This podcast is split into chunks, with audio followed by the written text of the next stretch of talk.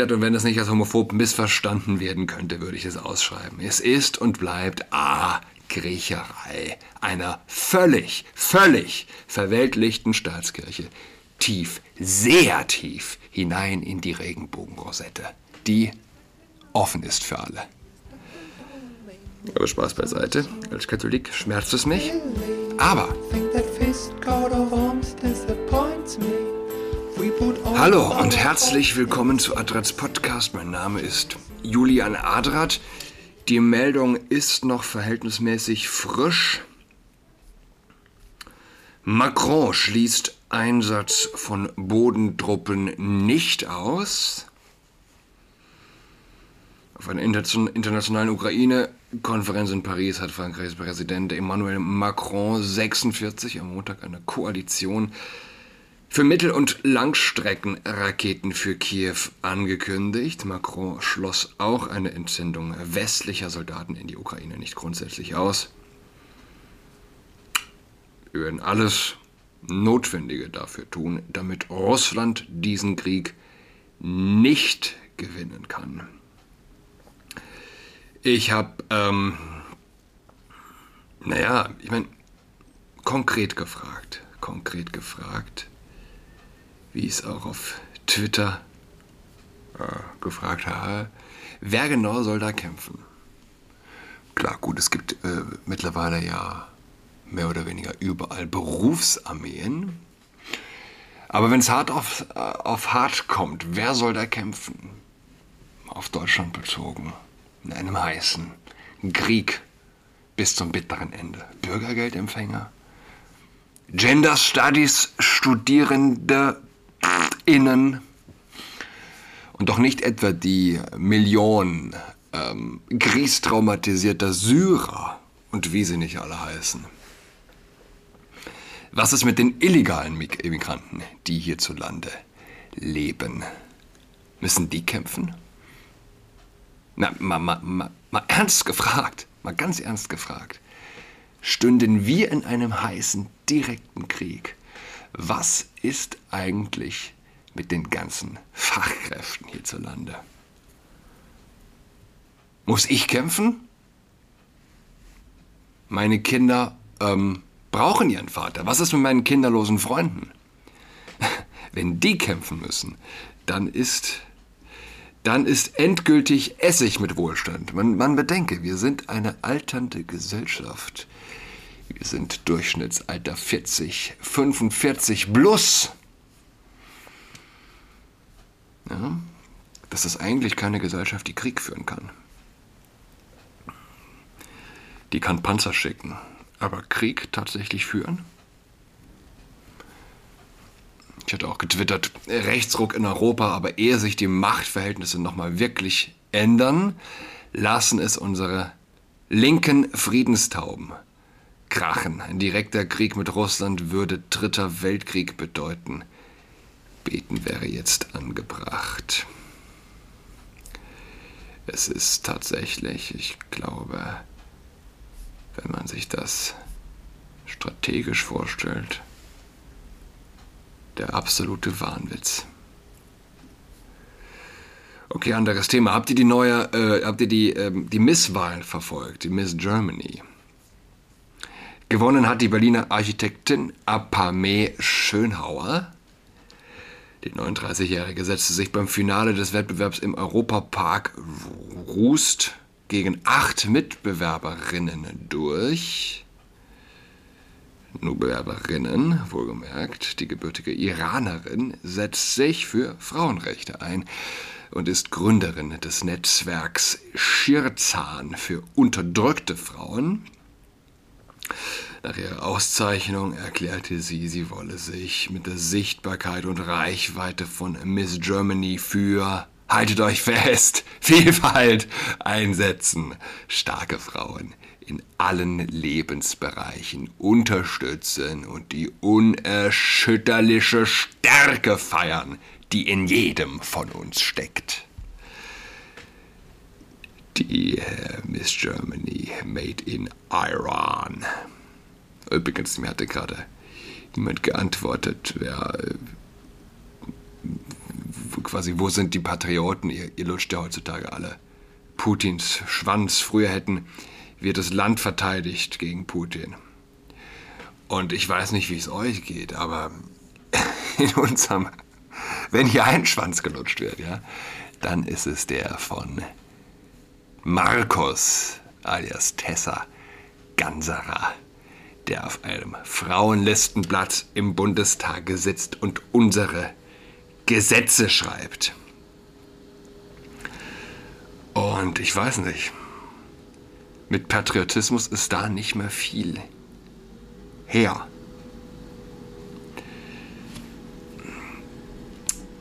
Apame Schönhauer.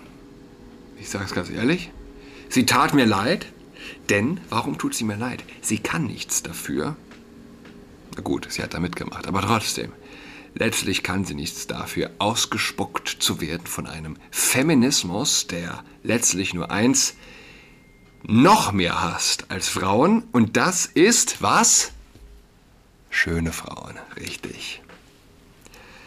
Es gibt nur eins, was der Feminismus noch mehr hasst als Frauen, schöne Frauen. Und es gibt auch nur eine Sache, die ja, die der Vokismus letztlich ähm, äh, liebt. Und das ist, klar, Männer. Männer, die die Misswahlen gewonnen. Also es ist ein, es war ein Patt des, äh, des, des Schreckens ja, zwischen Feminismus in, in, in, äh, im Endstadium und dem Vokismus. Letztlich ist der Vokismus das missratene Kind von Feminismus und Homokult, der in allen Gesellschaftsbereichen Schneisen der Verwüstung hinterlässt und unsere Kultur letztlich zerreibt. Wir haben uns Hässlichkeit und Unvernunft unterworfen. Wie gesagt, sorry, nicht schön. Und wenn ich ganz plump werden ähm, darf, ich muss dazu sagen, auch die 20 Sekunden Video, die ich von ihr habe äh, sprechen sehen, äh, hat man diese Einschätzung nichts geändert. Also ganz plump, aber so ist es nun mal. Für einen Mann gibt es nicht die Hemmschwelle wie für eine Frau. Ein Mann kann völlig emotionslos sagen, wenn man so will, diese würde ich beschlafen, jene auch und die da drüben auch.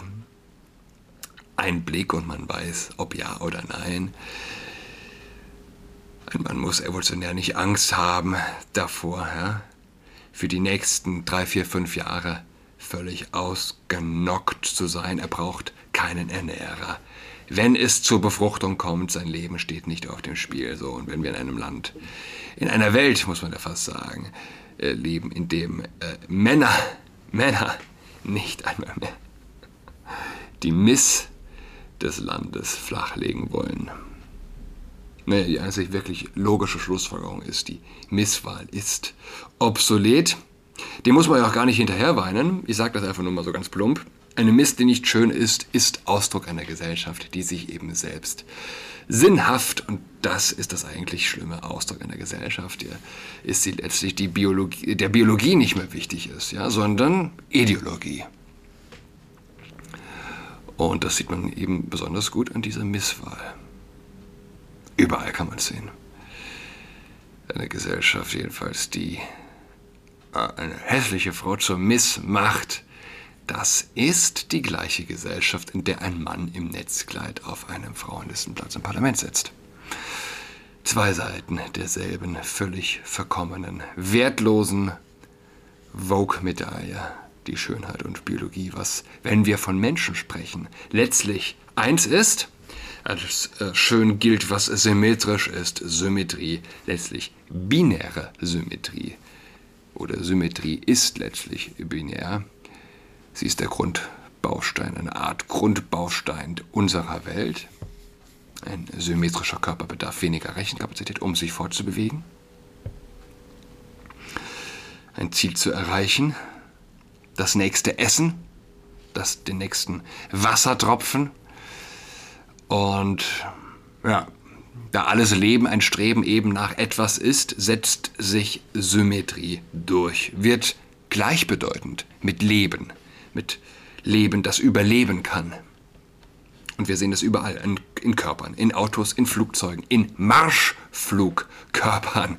Ein unsymmetrischer Marschflugkörper, klar, den könnte man entwickeln, aber ihn abzufeuern, ihn ins Ziel zu bringen, der würde einen gesamten Verteidigungshaushalt verschlingen. Wir sind ganz schön militarisiert. Undenkbar noch vor fünf Jahren ein solches Bild aufzumachen, aber wir sind militarisiert und wir verstehen weder Schönheit noch Biologie. Das ist traurig. Ich lese von Apollo News.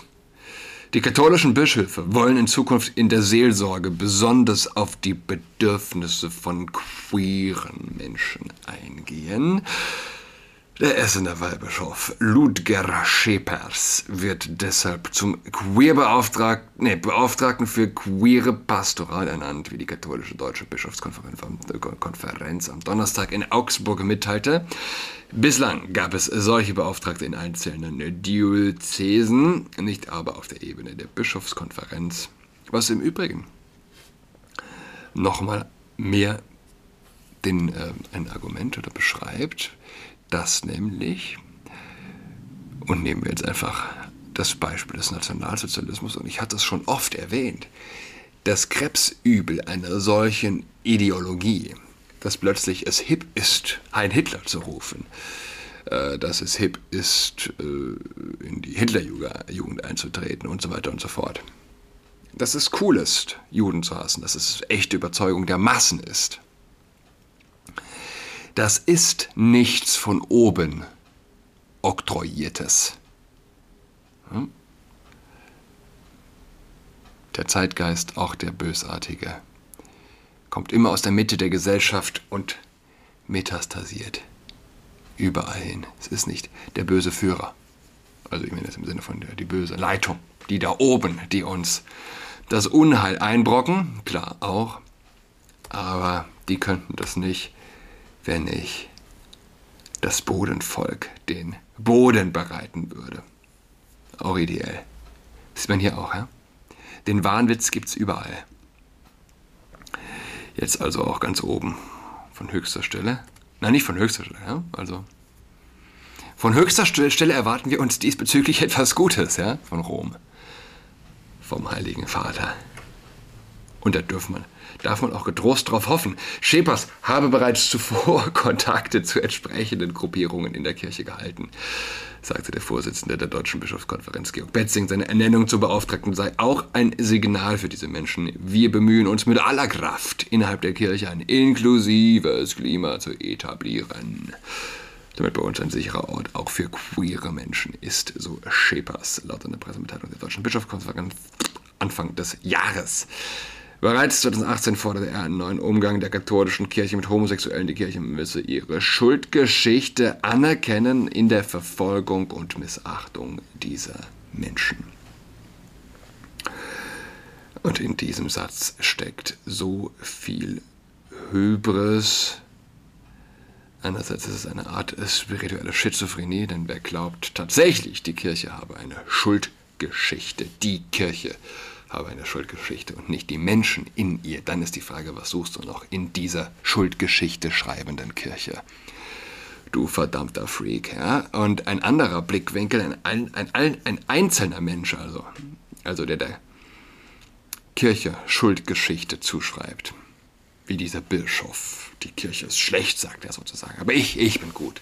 Wir sind gut. Wir die Bischöfe, die nun einen Queer-Beauftragten ins Leben rufen. Es ist, es ist, es ist eine spirituelle Bankrotterklärung. Ja? Sowohl spirituell wie moralisch wie intellektuell.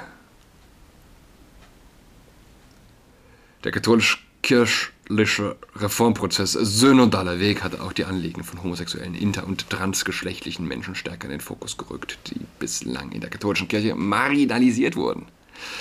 Unter anderem arbeitet die Bischofskonferenz infolge eines Reformbeschlusses an der Handreichung zur Segnung von Paaren, die sich lieben, von der dann auch gleichgeschlechtliche Paare profitieren sollen.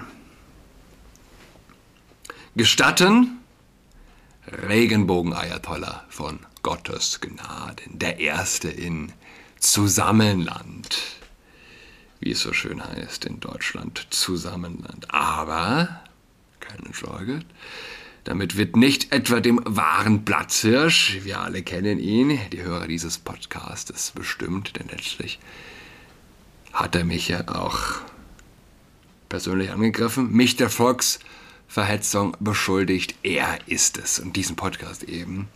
Er ist der wahre Platzhirsch. Sven Lehmann. Ihm gräbt der Regenbogen-Ayatollah, wie heißt er, Ludger Schepers, war das richtig? Ja, Ludger Schepers.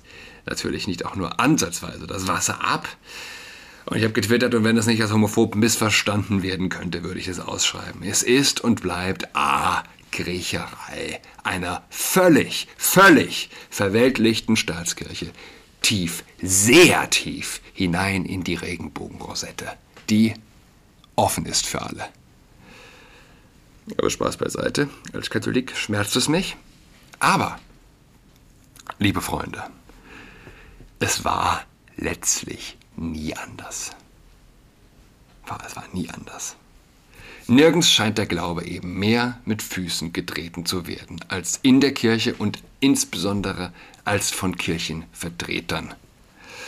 Nie scheint die Kirche anders als kurz vorm Untergehen. Und doch, und doch, sie geht nicht unter, egal wie dick der Rauch Satans auch scheinen mag. Darauf kann man ganz, ganz getrost hoffen. Es gibt das Gleichnis, Jesus wird gefragt, hey, was sollen wir machen? Da ist das Unkraut, das wächst. Sollen wir hingehen und reißen das Unkraut aus? Jesus sagt, nein, lasst das Unkraut wachsen mit, äh, bis zur Ernte lassen wir es wachsen. Wenn wir es jetzt hier ausreißen, könnten wir auch die guten Pflanzen mit ausreißen. Wir lassen das wachsen bis zur Ernte und dann wird gesiebt und getrennt und das Unkraut wird ins Feuer geworfen. War für mich immer ein schönes Bild, ehe ich, ja, vielleicht denn allzu sehr mh, mm, erregt und verärgert und wütend und ähm, bis hin zu gewaltbereit ja, äh, auf Veranstaltungen, gerade auch innerkirchlich, gegangen bin. Und dieses Evangelium, also, das mir damals mein Beichtvater ans Herz gelegt hat, nein, reiß es nicht aus, lass es wachsen bis zur Ernte. Beten wir, beten wir um Frieden, schweigen wir nicht.